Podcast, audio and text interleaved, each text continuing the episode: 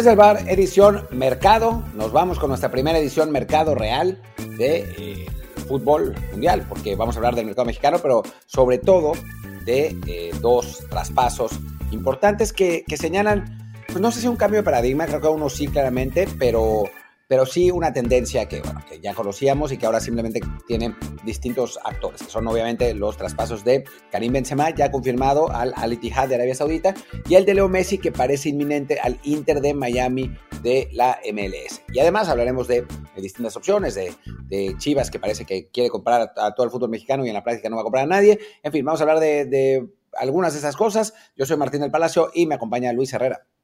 ¿Qué tal Martín? ¿Qué tal Barra del Bar? ¿Qué tal fans de Footbox? Como siempre les recuerdo, este programa está en Apple Podcasts, Spotify y muchísimas otras plataformas, así que por favor suscríbanse en la que más les guste y les encargamos también un review con comentario, el review por supuesto de 5 estrellas para que así más y más gente nos encuentre, como lo hizo nuestro buen amigo a.weller.c que nos comentó en el último episodio ahí por Spotify Luis y Martín me han acompañado durante prácticamente toda la universidad, incluyendo mis intercambios fuera del país, por lo que me encanta enterarme de lo que pasa con ustedes. Pues qué bueno al A. Weller que no, hemos estado con él en su universidad.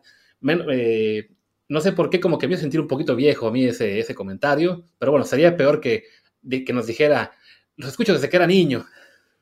Sí, sí, sí. A ver, bueno, que estén en sus universidades igual. O sea, nosotros también podríamos ser universitarios haciendo un proyecto de podcast. No es el caso, lamentablemente, pero, pero podría ser, podría ser. El, espero que no hayamos, le hayamos quitado valioso tiempo de estudio o que esté estudiando periodismo deportivo, eso ayudaría, sin duda.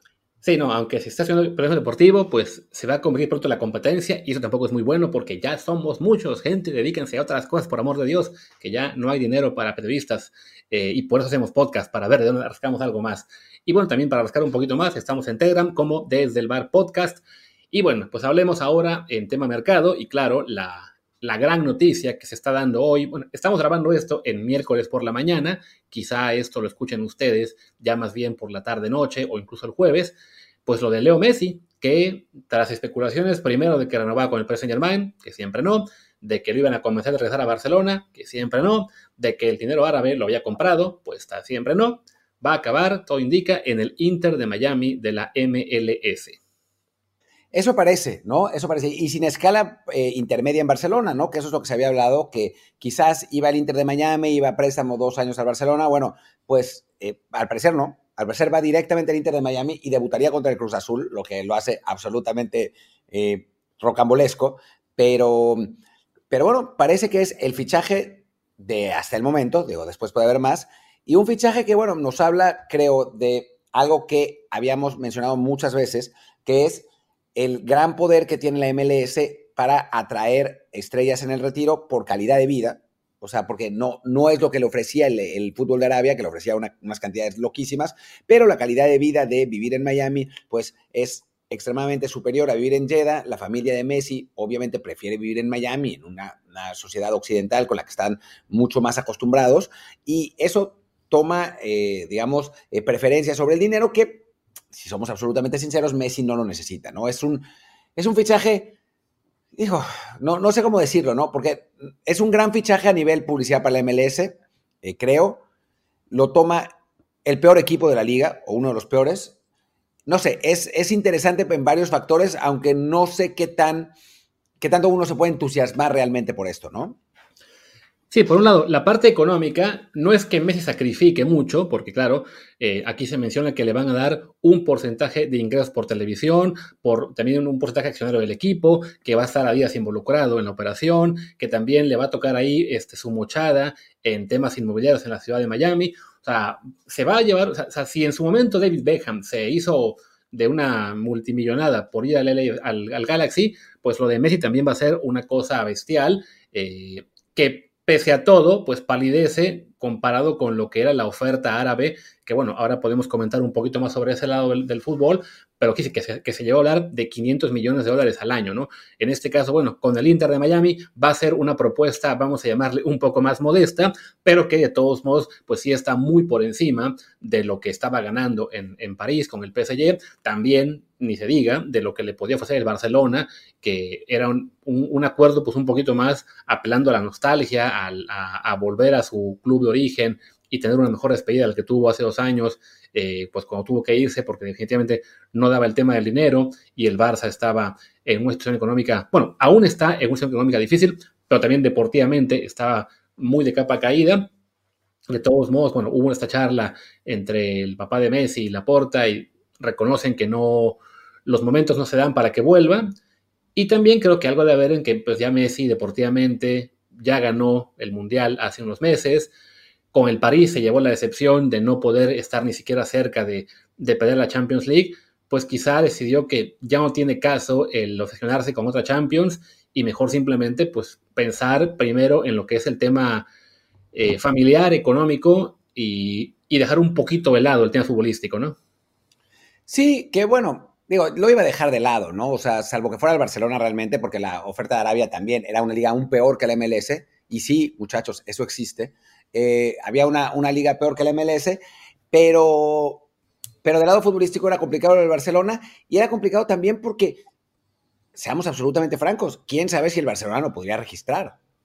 O sea, más allá del que Messi se bajara el salario y las arañas y lo que quieran, pues el Barcelona está en una situación delicada, un poco menos porque la liga ya aceptó el plan deportivo, que creo que así le llamaron para la próxima temporada, pero aún así, por cada eh, dólar que el Barça quiera registrar, tiene que ingresar eso, ¿no? Y Messi, por más que quiera el club, pues no va a trabajar gratis, ¿no? Y, también tiene lógica eso. Entonces, pues a final de cuentas, creo que es una decisión dentro de todo lógica. Yo sé que los aficionados del Barcelona van a estar furiosos por esto, eh, que les va a parecer que es una traición otra vez, eh, pero cualquiera iría a... O sea, no es tanto ni siquiera una cuestión de lana como tal, ¿no? O sea, como de, de que Messi necesitara el dinero, pero cualquier persona que trabaja debe ser remunerada.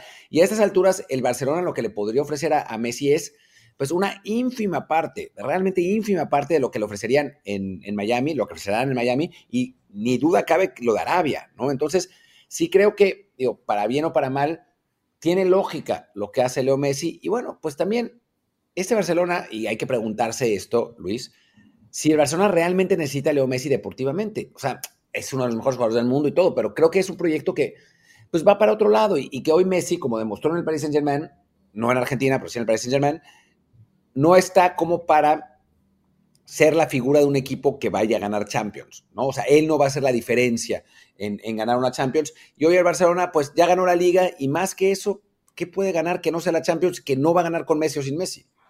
Sí, no, y que quizás tengan un poco que ver ahí, ¿no? De que volver a Barcelona, más allá de que Messi pudiera rebajarse el sueldo 10 veces y que ya no fuera nada que ver con lo que tuvo en su momento. Veía yo justo ahora un tuit de Jourinho que sorprendido de que Messi no fuera al Barça cuando el tema del dinero nunca, nunca le importó, aunque renovó nueve veces el contrato ya estando ahí.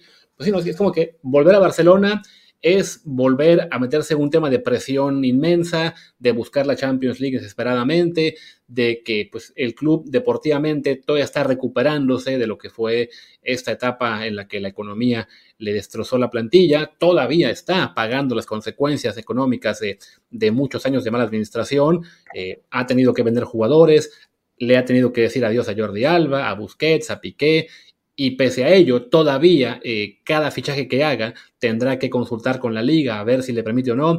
Ha tenido que ocupar un montón de palancas para, para que salgan los números. O sea, hablamos de que ahora mismo es una plantilla que le alcanzó para ganar la liga, una liga, hay que decirlo también, muy, muy debilitada en general en cuanto a los demás rivales, y que en Champions League no compitió, que en Europa League tampoco compitió, se quedó fuera la primera. Entonces, definitivamente, eh, Pumas lo que fue el fracaso en París, pues sí, creo que ya, ya se lo pensó de no tiene caso, ¿no? No, no, no hay una perspectiva muy optimista de que eso fuera a acabar bien. Y, y, para y también para el Barça, ¿no? Es decir, te llevas a Messi, tienes que volver a hacer un sacrificio económico, tienes que hipotecar aún más al club y todo para que las perspectivas deportivas realmente no mejoren tanto como la gente cree que mejorarían, pues sí, ahí sí coincido con lo que creo que lo dijo el, papá de Messi, no son los tiempos. No, no son los tiempos. Digo, sí, obviamente el Barcelona lo iba a usar como eh, palanca, eh, como leverage para, em, pues para tratar de conseguir compromisos comerciales eh, mejores. Tiene que renovar el, el acuerdo con, Spotify, me parece, en un año, una cosa así. Hay como, hay algunas, algunas situaciones de marketing que le servirían a Barcelona, intentar eh, con eso utilizar a Messi como embajador para vender el Spy Barça que se les está complicando. Eh, ese tipo de cosas que el Barça necesita en cuanto a, la economía, pero nadie podría garantizar que así sea, ¿no? O sea, a final de cuentas, no, digo, se venderán más camisetas de Messi, pero como sabemos, ese porcentaje que le toca a los clubes es muy bajo, es realmente muy bajo. Quien se lleva el, la máxima cantidad del ingreso es, es eh, Nike. Entonces, sí sí no parece, o sea, parece más una, o sea, parecía más, pues, una apuesta de la porta como para fortalecer su propio mandato, como para darle optimismo al club, que bueno, pues lo necesita, pero en la, en la parte económica y deportiva, en la parte tangible, hijo, la verdad es que no, no parece muy claro, ¿no? Y, y dentro de todo, ¿qué estarán pensando los, los aficionados, los hinchas de Newells que soñaban con que algún día Messi fuera a jugar con, la camiseta de, la lepra. Bueno, a lo mejor el Inter de Miami invita a un amistoso al, Newells en, 2027 o algo así, no sé, aún la esperanza queda. Messi es, es, aún un jovencito de 35 años, pero sí, eh, creo que ese retiro con, el, con la camiseta de Newells se ve cada vez más, más lejano, más imposible. En cambio, pues ahora sí, esa posibilidad de la MLS es la que se está concretando que de todos modos no deja de brincar en cuanto a que no solo se está yendo ya digamos del fútbol ultracompetitivo a una liga menor, sino que lo está haciendo a uno de los peores equipos de la MLS, ¿no? Yo ayer publicaba la, captura de pantalla de que en este momento es vigésimo séptimo de 29, de que deportivamente no aspira a nada. Además, basta escarbar un poquito con lo que ha sido la historia del, Inter de Miami en la MLS para ver temas de castigos porque se pasaron por el triunfo salarial, de que ahora corrieron al técnico, de que es una directiva bastante, pues, más parecida a lo que tenemos como imagen de Liga MX que a ese ideal de estructura muy bien hecha de la MLS. Entonces va a llegar a un club en el que sí, le servirá a él para descansar, para, para, que su marca se haga aún más grande, para generar grandes negocios, pero deportivamente está dando un salto al vacío. Sí, y bueno, creo que para él también hay que preguntarse, mi querido Luis, ¿qué otra motivación tiene Messi ya a estas alturas que pasarla bien? O sea, es, digo, la opción Carlos Vela sin haberlo ganado, sin haber, habiéndolo ganado todo en lugar de Carlos Vela, pero ya ganó múltiples champions, ya ganó múltiples ligas, ya ganó el Mundial, ya ganó la Copa América. Ya a estas alturas, pues mejor te vas a Miami a pasarla bien, a seguir cascareando un rato en una liga de, segunda categoría o tercera categoría. Y eso, ¿no? O sea, hasta ahí, ¿no? O sea, creo que, que, que ya Messi puede hacer un poco lo que le dé la gana, ya lo ganó todo, le quedaba el Mundial pendiente, ya lo ganó también. Pues ahora sí que pues que la pase bien, que Antonella pueda eh, pasear por South Beach, que sus hijos eh, crezcan en, alguna escuela buena, ahí en, Coral Gables, no sé, en, digo, ya no me acuerdo si Coral Gables está, está ahí cerca o no, eh, pero, pero bueno, o sea, creo que, que de eso a irse a Arabia, por ejemplo, pues no manches, ¿no? Y, digo, ya irse a Barcelona, ¿cuál es el reto de irse, a Barcelona? ¿Hacer campeón a un equipo que ya, hizo, que, ya fue campeón sin él la temporada pasada? Pues sí, definitivamente es, es complicado, ¿no? Digamos que por el lado de Messi habrá también ya muchos, muchos días más para analizar la parte deportiva, para empezar a hacer ruido con el hecho de que va a jugar eh, y quizá debutar contra un equipo mexicano, que además pues por la League's Cup eso implicará que mínimo se enfrente eso uno o dos equipos mexicanos cada año, aunque siempre en Estados Unidos, pero bueno, habrá un contacto ahí Messi México, tendrá de compañero Rodolfo Pizarro, que hay, quien especula que fue la real razón por la cual quiero ir, quiere ir a Miami para... Parece que Dicen, que Messi siempre idolatró a Pizarro, desde que lo vio ser campeón con, con Chivas, y que bueno, pues por eso. Yo creo que porque vio Club de Cuervos y, se, enamoró de Pizarro. Ah, fue eso. A lo mejor fue por ahí, ¿no? Que Chivas no podía ser. Sí, tiene razón. Pero bueno, ya digamos que de Messi aún nos quedará platicar mucho más adelante. Cerraría el tema con dos preguntas. Uno, ¿qué es del Barça y en especial del proyecto de John Laporta? Eh, ahora que no solamente es el presidente que dejó ir a Messi hace dos años, sino además no lo pudo recuperar cuando se la pasó prometiendo, primero que se quedaban y después que volvía. A ver, creo que la puerta está en una situación complicada, ¿no? O sea, llegó, llegó a una situación complicada y se mantiene en una situación complicada. Eh, creo que además no sabía lo difícil que era, de hecho, ese fue uno de sus grandes errores y por eso se le fue su, su jefe de finanzas antes de asumir. Eh, entonces, yo no lo culparía, sinceramente, a la porta, ¿no? Lo culparía de otras cosas, pero, pero de esto particularmente, ¿cómo le haces, no? O sea, no iban a poder registrar a Messi originalmente, eso está claro, y yo creo que hubiera estado complicado registrarlo ahora también. Y pues no puedes obligar a, nadie a hacer, o sea, la porta hizo lo que pudo, ¿no? Quién sabe qué, cuál haya sido la parte publicitaria, cuál haya sido la parte real, pero creo que hizo lo que pudo. Pues que no saliera no es, no es su culpa. Y por otro lado, pues creo que confirma que el Barcelona hoy es un jugador de, digamos, segunda línea en el mercado internacional de traspasos. Y eso no es una mentira para nadie, ¿no? O sea, es, un equipo que, pues por sus propias deudas, por sus, propios errores, por su propia irresponsabilidad, pues se ha convertido, ha perdido, digamos, ese protagonismo que ahora tienen los Manchester City, mantienen los Bayern, tienen los equipos de la Premier, todavía mantiene el Real Madrid, que hoy mismo eh, ficha Jude Bellingham, que es uno de los jugadores jóvenes más interesantes de Europa, pues te dice eso, ¿no? Así es. Y último tema, que esto viene a cuenta de lo que dice nuestro amigo Jaime Ojeda, que por cierto, no, nos regaña a nosotros, pero bueno, aquí dice que habrá expertos hablando del equipo de Messi, el Inter de Miami, o sea que no es Inter de Miami, es simplemente Inter Miami, sin el D, hay que aprendernos eso, pero comenta él, la llegada de Messi a Inter Miami no va a transformar a la MLS en la mejor liga del mundo, pero a raíz de su llegada, la celebración del Mundial 2026 en Estados Unidos y ningún lugar más, eso es mío, y varios factores impulsores más, dentro de 10, 15 años, ahora sí, la MLS será una liga cerca del top 5 global o incluso top 5. Sí, sí. Sí. Pero pues tú se lo explico yo, o esperamos a que venga el programa. Hijo, no sé, no sé. Digo, lo deberíamos invitar nomás para explicarle por qué no, pero, pero, sí, seguro, seguro eso va a pasar. Ahora sí, la semana que viene habrá que, habrá que traerlo, pero muy en resumidas cuentas, a ver, de entrada, Messi va a estar en la MLS dos, tres años, si acaso.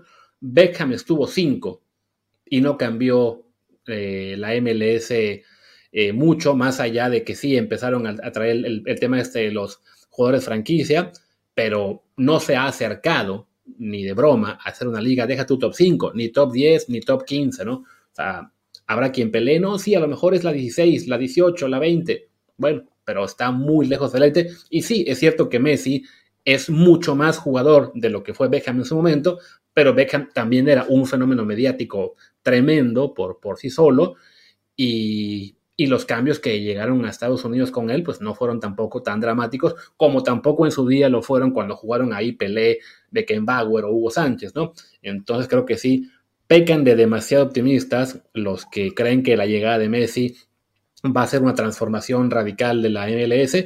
Evidentemente, se tiene que celebrar para quien le gusta la MLS o para quienes tendremos de rivales a equipos de, la, de, de, esta liga, que sí, que lleguen jugadores de ese tamaño y que hagan más interesante la rivalidad y si va a haber partidos entre el Inter Miami contra Cruz Azul o después contra Chivas o América o los Regios, qué bueno. Eh, y qué bueno que ellos se puedan permitir este tipo de fichajes, pero sí es eso, ¿no? Es pecar de demasiado optimismo pensar que será una transformación radical.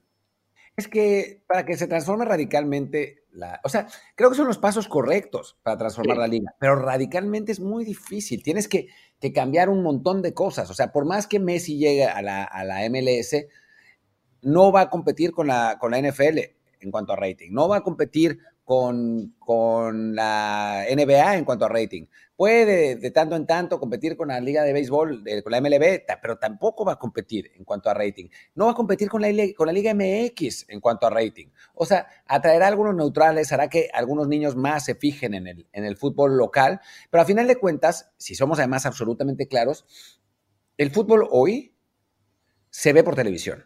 Ya ya lo veían. Ya lo veían en la Champions, ya lo veían. O sea, no es como cuando llegó Pelé, que era, wow, Pelé, ¿no? O sea, que, nadie había visto porque no se transmitían los partidos del, Santos, ni mucho menos en, en, Estados Unidos. Hoy los aficionados al fútbol ya lo ven, ¿no? Y no creo que, más allá de la novedad inicial, la gente en Salt Lake, Salt Lake City, Utah, vaya a haber más al Real Salt Lake porque Messi llegó al Inter Miami. O sea, no, no tiene sentido esto, ¿no? Es un proceso, es un proceso de, de normalización del fútbol en Estados Unidos que ahí va, ¿no? Y la verdad es que sí, ahí va. La, la diferencia entre el Mundial 94 y ahora ah, está ahí, pero es poco a poco, es paso a paso. Sí, porque además, una cosa que comentó Jaime en otro tweet es el hecho de que, bueno, para que la liga crezca, en realidad el, mayor freno es el top salarial, que tiene su razón de ser, porque saben que si, si dejan que haya gastos sin control, le pasaría a la liga estadounidense lo que le pasó a aquella liga en la que estuvieron Pelé, eh, Beckenbauer y varios más, que simplemente llegó a la bancarrota. O sea, tiene su razón de ser el top salarial y él, y él dice, ¿no? Tiene que haber por lo menos un piso de 20 millones, quizá un tope de 40, algo así pero, por ejemplo, ahora que llega Messi y que va a generar más ingresos para la liga, pues buena parte de esos ingresos se los va a quedar el propio Messi, ¿no? O sea, no, es que llegue Messi y, de ahí se reparta la abundancia, ¿no? Es de, para convencerlo, a sabiendas de que va a generar mucho dinero, pues buena parte de eso se lo van a dar a él, ¿no? No a sus compañeros, no, a, no al resto de clubes. Y, y como tienen ya un CBA, un contrato colectivo de trabajo con el sindicato hasta el 2027, pues salvo que Messi llegue hasta entonces y renueva 2028, su llegada realmente no va a ser una mayor influencia para el tema de, esas negociaciones para el siguiente contrato. Y además, pues hay que mencionar también el tema de Arabia, que yo creo que ahora hacemos una pausa y lo continuamos, que es de que, aunque Messi sí lo convenció la MLS de irse para allá, pues los árabes están entrando durísimo al mercado del fútbol. Y justo cuando Messi está yendo a Miami, pues otro gran jugador firma este que fue ayer, martes, con un, equipo de por allá. Y bueno, volvemos a la pausa. Y, sí, el Karim Benzema firma con el Al Ittihad de la Liga Árabe. Em, es pues el primero de uno de los de un fichaje, de uno de, los, de uno de los muchos fichajes de alto perfil, digamos, que se espera que tenga la Liga Árabe en este verano, porque bueno, hay un acuerdo entre el gobierno de Arabia Saudita y los cuatro clubes más importantes para que se conviertan en una suerte de, de copropiedades y que tengan pues prácticamente dinero ilimitado para traer jugadores, así que vamos a ver más. Eh, Ngolo Kanté parece que está muy cerca de ir para allá. Se hablaba de Wilfried Zaha, se hablaba de que estaban buscando a, a Zidane como entrenador, a, a, Son Heung-min, el jugador del Tottenham, o sea, un montón de nombres que, que podían ir a, la Liga Árabe. Benzema es el primero. Eh, y sí, va a ser obviamente competencia como liga de retiro para eh, la MLS.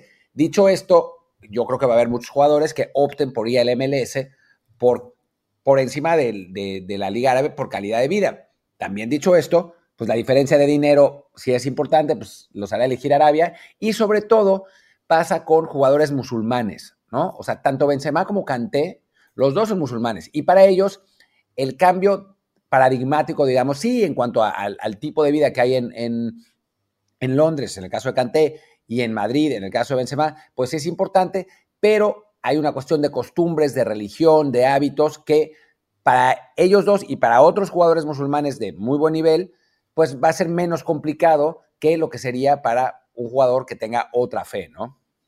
Sí, que además el tema este de los fichajes en la Liga Árabe, hay que explicar que es, esto, esto, digamos, es parte de un plan muchísimo mayor del gobierno árabe que creó este fondo de inversión deportivo, no me acuerdo ahora mismo el nombre, como con 620 billones de dólares, o sea, 620 mil en, español, eh, para básicamente atraer deporte a ese país y hacer esta campaña de lo que es sports washing, ¿no? O sea, mejorar la imagen de, Arabia eh, a través del deporte y, así es como hemos visto que por un lado eh, empezaron a llegar peleas de boxeo y funciones de la WWE, también ya crearon este, este eh, campeonato de golf alternativo a la PGA, que justo ayer se anunció que se acaban fusionando, que el PGA Tour ya doblaba las manos y no podía competir con el dinero del este Leap Tour, que se había llevado a varios de los grandes. También, bueno, compran al Newcastle y ¿en qué va? Un año o año y medio ya lo tienen en, zona Champions League.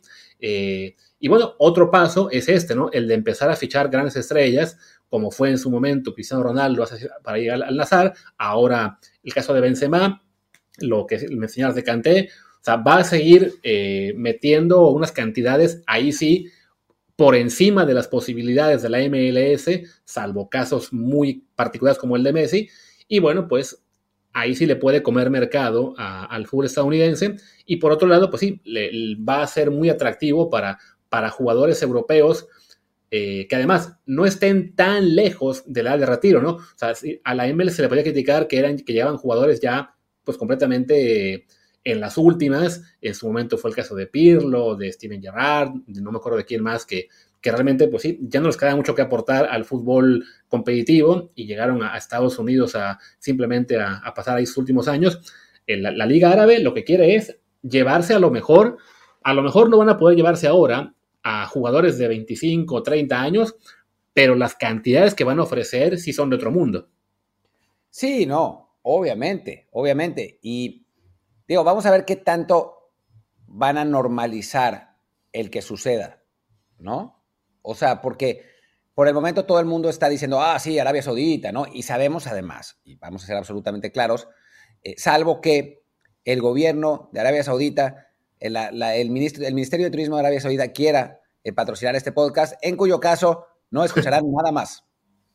No, ya, hablando en serio, sabemos que, eh, la, digamos, el, la secta wahabista que gobierna Arabia Saudita es absolutamente totalitaria, eh, contra, en general va contra los derechos humanos de, pues de las minorías, de las mujeres, de los homosexuales, eh, que aún con el intento que está haciendo ahora el eh, nuevo jeque, jeque o emir, emir, de, abrir más el país y, darle posibilidad a las mujeres de manejar y cosas así, todavía han sucedido incidentes como el asesinato del periodista Jamal Khashoggi en, Turquía eh, por denunciar al régimen. O sea, esto que estamos viendo es sports washing. Esa es la realidad. O sea, están limpiando su reputación con el deporte. Como ya hizo en su momento Qatar, por ejemplo, y tuvo el Mundial, como ya han, hecho varios, ¿no? Y, el Arabia Saudita tiene el objetivo del Mundial 2030 por la misma razón, pero la realidad es que sigue estando eso, ¿no? Y, no sé si esto se va a poder, em, pues, dejar de lado tan fácilmente a pesar de que ahora estén tirando dinero a diestra y siniestra, porque además Arabia Saudita no es Qatar y no es Emiratos. Es mucho más radical, muchísimo más radical. Entonces, pues creo, yo creo que va a llegar hasta un cierto punto, pero no va a poder llegar más. Sí, no, y a fin de cuentas, todo ese dinero que están soltando ahora, eh, que nos pueden parecer cantidades, digamos, este, imposibles y, algo nunca visto, ¿no? la, cantidad de, dinero que se está poniendo, lo que a todo lo que ha llegado. Ah, también ya tienen un gran premio de Fórmula 1 eh, en Jeddah. Y sí, ¿no? todo eso es con la idea de limpiar la imagen del país, de simplemente que, que la gente vea cada vez más eventos, digamos, occidentales eh, en Arabia y que se le vea como un país, digamos, común y corriente para nuestros estándares. Pero sí, es, es, un, es un Estado, un, un gobierno con, con, graves problemas de derechos humanos. No es que de este lado del charco, bueno, sea de nuestro lado, o sea, sea en Europa Occidental, o sea en Latinoamérica, o sea en Estados Unidos, no es que tengamos países perfectos, pero sí, el, récord de Arabia en particular es un récord muy, muy oscuro. Y bueno, están tratando de vía el deporte eh, limpiarlo, ¿no? Ese dinero no es que se les vaya a acabar en unos años, porque es una cantidad realmente bestial, pero bueno, ya en su momento entraron al fútbol otras grandes fortunas que pasado cierto tiempo dijeron no más, ¿no? En el caso pasó en la Premier con el Chelsea, por ejemplo, de Abramovich, que primero sí, que bueno, que, que fue el primer gran millonario que empezó a romper el mercado y pasados unos años ya se tuvo que estabilizar todo. Eh, después de él, bueno, llegaron ya los que tomaron al United y ahora al City, el propio Paris Saint Germain. O sea, a todos digamos que en algún punto dicen, ok, mi inversión, ya me cansé de tirar dinero a diestra y siniestra, debe parar, pero bueno, por ahora sí parece que los los árabes van a ser ahí un, este, pues un factor muy importante en el mercado futbolístico. Y bueno, la mayor prueba es este fichaje de Karim Benzema dos días después de que se despide del Real Madrid, que quería aprovechar pues para que habláramos un poquito de esta polémica que desaté aparentemente en Twitter el domingo. No, no, puede, no, puede, no puede Luis superarlo. La polémica lo, lo, lo envolvió, lo envolvió terriblemente. No, es que, es que de hecho de esto pensamos en hablar desde lunes, pero se nos fue quedando pendiente y es muy divertido como, de entrada, a respuesta a un tuit que decía que Benzema era quizá uno de los 10, 15 mejores de la historia, ya después lo, lo matizaron a, bueno, de los 10 mejores centros delanteros de la historia, y es como que, oigan, pues no, yo puse una lista como de 15 nombres que seguramente de esos que puse, algunos habrá gente que considere que, que no están por encima de Benzema y se vale que cada quien opine diferente, pero sí creo que era, es, una exageración, digamos, ese, ese amor desmedido que está recibiendo ahora Karim y, el sitio que se le quiere dar en la historia, que es un poco también reescribir la historia de Benzema y del Madrid. Sí, a ver, es, el asunto es que Benzema fue muy importante para ganar esas Champions por Cristiano. O sea, creo que ahí. Pero fue una. Eh, ¿Fue una? ¿No fueron dos? Según yo fue una nada más. Eh, ahora, ahora vemos. Em, pero bueno, aún así, digamos que para los aficionados del Madrid, que además, digo, recordemos además en la persona del Pollo Ortiz, que odiaba a Benzema y ahora lo ama.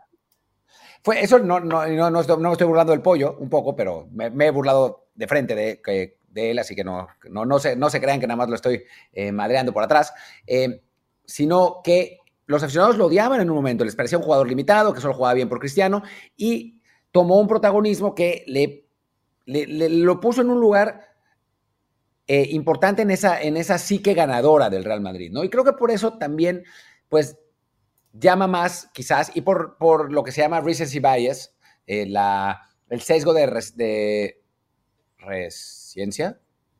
¿De lo reciente? De lo reciente, sí. O sea que lo que pasó hace menos nos parece más importante que lo que pasó hace tiempo, ¿no? Entonces a la gente ya se le olvidó cómo jugaba Ronaldo el Gordo, ya se le olvidó eh, cómo jugaba Romario. O sea, a mí me, por ahí me decían, no, es que Benzema es mucho mejor que Romario. Y yo pensaba, ja, ja, mucho mejor que Romario. Em, o sea, creo que también tiene, tiene eso que ver, ¿no? O sea, yo no coincido contigo en algunos de los nombres, pero en otros sí, ¿no? O sea, decir que, que Benzema es mejor que, Romario, que Romario es de risa, ¿no? O sea, o incluso mejor que Zlatan. O sea, para mí Zlatan, mejor jugador que Benzema. Digo, lo que pasa es que no pudo ganar Champions, pero bueno, no jugó en el Real Madrid. Así que... De entrada eso, ¿no? De que había gente que me respondía, pero mira cuántos títulos tiene, que ganó cinco Champions. Y sí, a ver, la de 2014, luego 16, 17, 18, en las cuatro aún estaba Cristiano y ya hasta ahora la del 22. Entonces, por un lado, el argumento típico de que, pero es que ganó cinco Champions, es el más ganador. Bueno, sí, pero también las ganaron entonces este Modric, también la ganó Cross, también este, ganó Cristiano 4, también ganó Bale, habrán sido también 4. Eh, vamos a poner a todos ellos en la lista de los mejores del mundo de la historia en su posición también a Arbeloa, también a Carvajal, o sea, a todo elemento de ese equipo ganador lo vamos a poner como el mejor de la historia simplemente porque tiene 3, 4, 5 coronas, pues no, ¿verdad? O sea, todos fueron parte importante, Benzema, por supuesto, es un jugador que no se le va a discutir, que, tiene un, puesto muy importante en la historia del fútbol del Real Madrid y, y del fútbol en general, pero sí, ya cuando lo quieren poner, es que es un top 10, 15 histórico. No, a ver, de entrada, en esas cinco Champions, en cuatro de ellas, la gran figura se llamó Cristiano Ronaldo, no Benzema, ¿no? A Benzema le decían Benzemalo, y, y, se les olvidó ya eso, ¿no? En esas mismas Champions, antes de que fuera... Era exagerado lo del Benzemalo, también. Sí, era exageradísimo, ¿no? Pero te habla un poco de cómo reescriben la historia esos fans, ¿no? O sea, a Benzemalo lo convierten ahora en Benzegot, porque, pero es que ahí estuvo en las cinco y su temporada de la última no la tuvo nadie más. A ver, es muy cierto que la temporada de los 22 fue, fue brillante, pero temporadas brillantes tuvieron muchos jugadores, ¿no? Eh, ese nivel de Benzema en este año en, el que ganó el Balón de Oro no fue su nivel general en toda su carrera. O sea, ese fue su clímax y, qué bueno por él que tuvo su Balón de Oro y la Champions en la cual fue, fue figura, pero a fin de cuentas, en la mayor parte de su carrera fue un segundo espada muy bueno, sin duda, eh, un gran jugador, pero sí, el, querer eh, exaltarlo a él hace que mucha gente se olvide de que sí, la figura era Cristiano, eh, detrás de él estaba Modric, también estuvo en un, par de Champions Gareth Bale como un jugador brillante, un elemento importante, el Casemiro, Cross, Sergio Ramos, primero Keylor y luego Courtois, o sea, Benzema era un elemento más de esa maquinaria que después sí se convirtió en el jugador esencial, pero como, como señalas, ¿no? Ese Recency Bias de que, ah, no, es que él fue el mejor de este Madrid, sí, pero, y que, y que lo, quieren comparar con el tema del palmarés o de los goles, sea a Ronaldo, a tanto a Cristiano como a Ronaldo el Gordo, a Van Basten, a Eusebio, a es de hay muchos jugadores históricos que tuvieron números menos impresionantes. Uno, porque antes la Champions no se jugaba a grupos y luego octavos, cuartos, semis, y que entonces pudieras jugar 14 partidos para ser campeón. Antes era jugar, si acaso, 6, 7 juegos y listo, que además no la jugaban los cuartos lugares de la liga, solamente los campeones. Entonces, por supuesto, era mucho más difícil acumular estadísticas en la Champions League, ¿no? Y, con jugadores históricos, no sé, como Eusebio, con Van Basten, con Romario, con Batistuta, me daba mucha risa que muchos me respondían, ah, seguro tú ni los viste. Y quienes me respondían eran chavitos de 18, 20 años. A ver, a lo mejor no vi algunos, pero sí vi muchos más que tú, que me estás dando un argumento de, es que no los viste. Sí, no. Y después hay otra cosa con el balón de oro de Benzema. O sea, seamos absolutamente claros. O sea, Benzema recibe el balón de oro porque Messi y Cristiano están de bajada. O sea, si, si, o sea, esta temporada de Benzema hace cinco o seis años, le hubiera dado el balón de bronce. Como ha pasado con Zlatan, como ha pasado con otros jugadores. Lo que pasa es que le, le toca el declive de estos futbolistas y mete una temporada buena. Es como decir que Modric es eh, mejor jugador que, no sé, que Zidane, dije, dije cualquier cosa, eh, pero como algunos madridistas decían, no que Zidane, pero que Iniesta, digamos, o que Xavi, porque ganó un balón de oro. Pero claro, gana ese balón de oro en una circunstancia súper rara y quizá hasta inmerecida, ¿no? Entonces, eh, creo que, creo que, pues sí, se, exagera, pero yo creo que tiene que ver con eso. ¿eh? O sea, creo que al final de, cuentas el tiempo pondrá a todos en su lugar. Eh, la gente recordará a Benzema eso como un muy buen centro delantero, pero no como un jugador eh, mega top del mundo, ni mucho menos. Y que, que bueno, simplemente hoy lo dicen porque pues, es como cuando fallece una persona, ¿no? O sea, ah, fue el mejor, o sea, lo que pasó con Pablo Larios, ¿no? Que, que en paz descanse, que nadie se acordaba de Pablo Larios hasta que eh, falleció y la gente, oh no, fue el mejor de verdad, fue mucho mejor que, que la coladera, ¿no? Pero en la práctica, pues nadie se acordaba de él, ¿no? Porque fue un muy buen portero para nivel mexicano, pero pues hasta ahí, ¿no?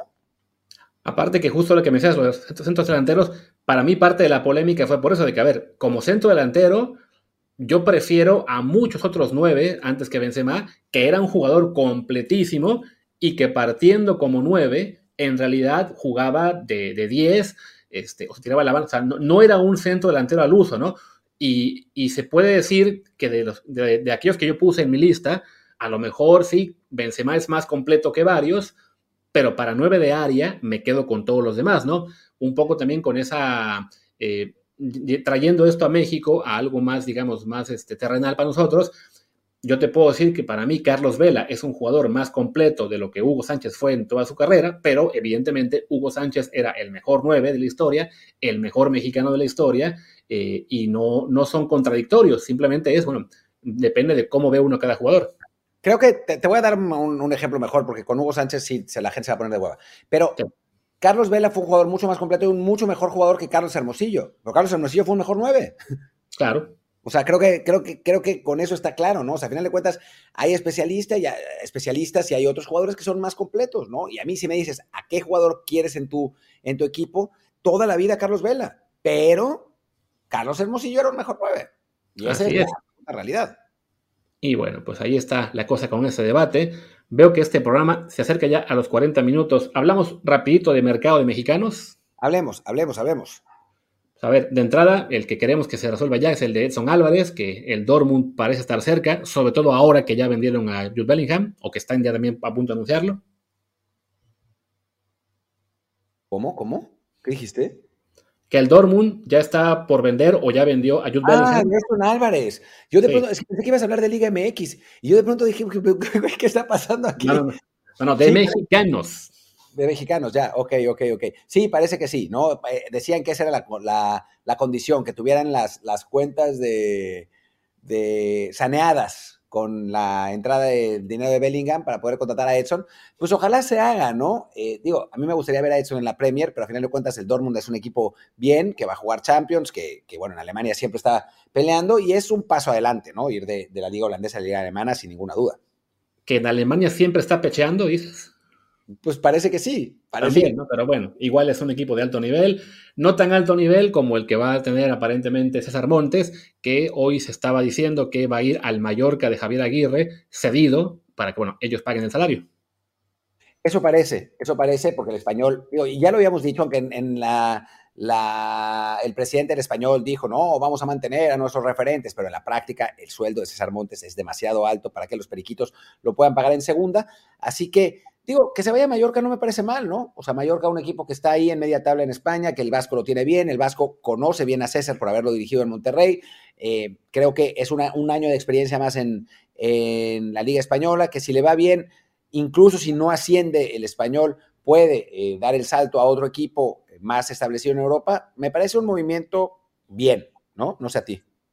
De hecho, es un movimiento como el que yo sugería que podía pasarle a él, ¿no? Que hablábamos de esto hace un par de semanas y que yo pensaba, es que si el, si el, español lo quiere vender, no estoy tan seguro de que tenga el mercado para que alguien pague por él 7, 8 millones, veía más factible una operación similar a la que involucró a Johan Vázquez el año pasado con el descenso del Genoa y que acabó en Cremonese.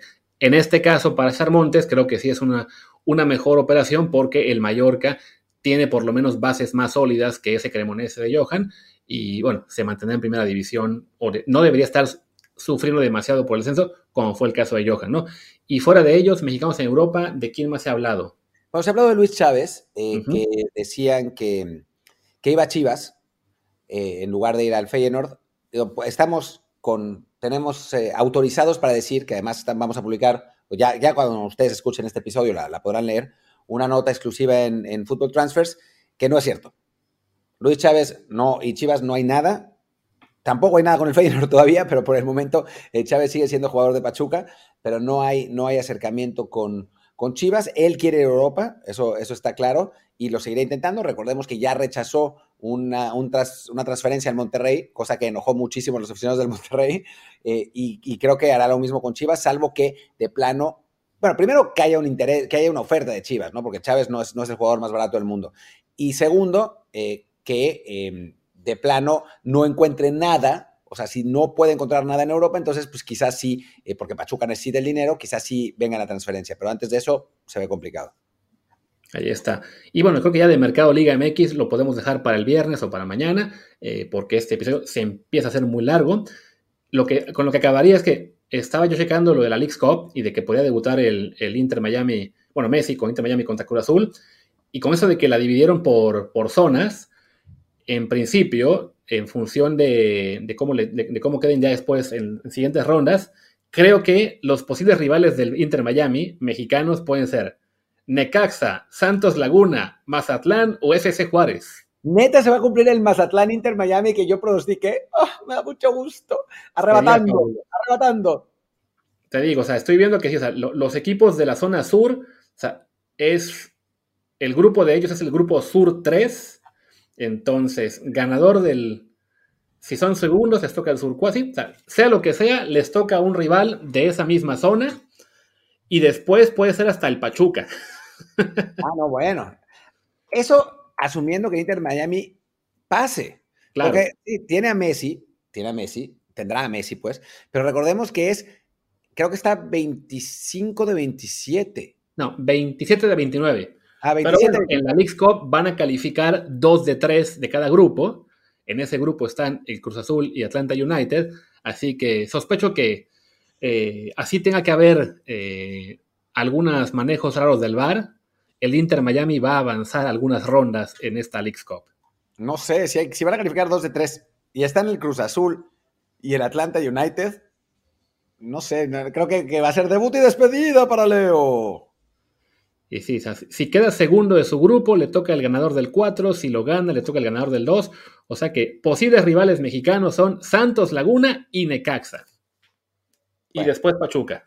Yo quiero verlo contra el Mazatlán. Ese es un partido. ese no puede ser. El, Sur 1 está más lejos. Me, dueles, me dueles el x No, no vamos a tener arrebatanding. O sea, hay una posibilidad, si ganan su grupo, de que les toque después Mazatlán, pero sí, está más remota. Lo, que está más sólido es que les pueda tocar después Santos o Necaxa. Así que ya imagino ahora mismo a, a Iraragorri haciendo planes para ese duelo histórico. Ah, qué, qué, qué, belleza. Vamos a. Y, lo van a presumir además, de algún modo van a, van a, van a decir, no, bueno, enfrentamos a Messi o alguna, alguna ridiculez de ese tamaño, pero bueno. Esta alianza con la, con la MLS nos ha llevado a que un club mexicano se enfrente a Messi. Increíble, increíble lo que ha conseguido Grupo Orlegui en la Liga MX. Ah, bueno, y ya para cerrar, según nos comenta el buen Kerry, Memo Ochoa se queda en Salernitana, ya está de acuerdo todo y firma por un año más con aumento salarial. Me parece una mala decisión, pero bueno, ni modo. ¿Qué se va, a hacer? va a hacer? Con suerte todavía se anima un equipo milanés a comprarlo más adelante y le deja a la Salernitana un, pequeño bonus ahí.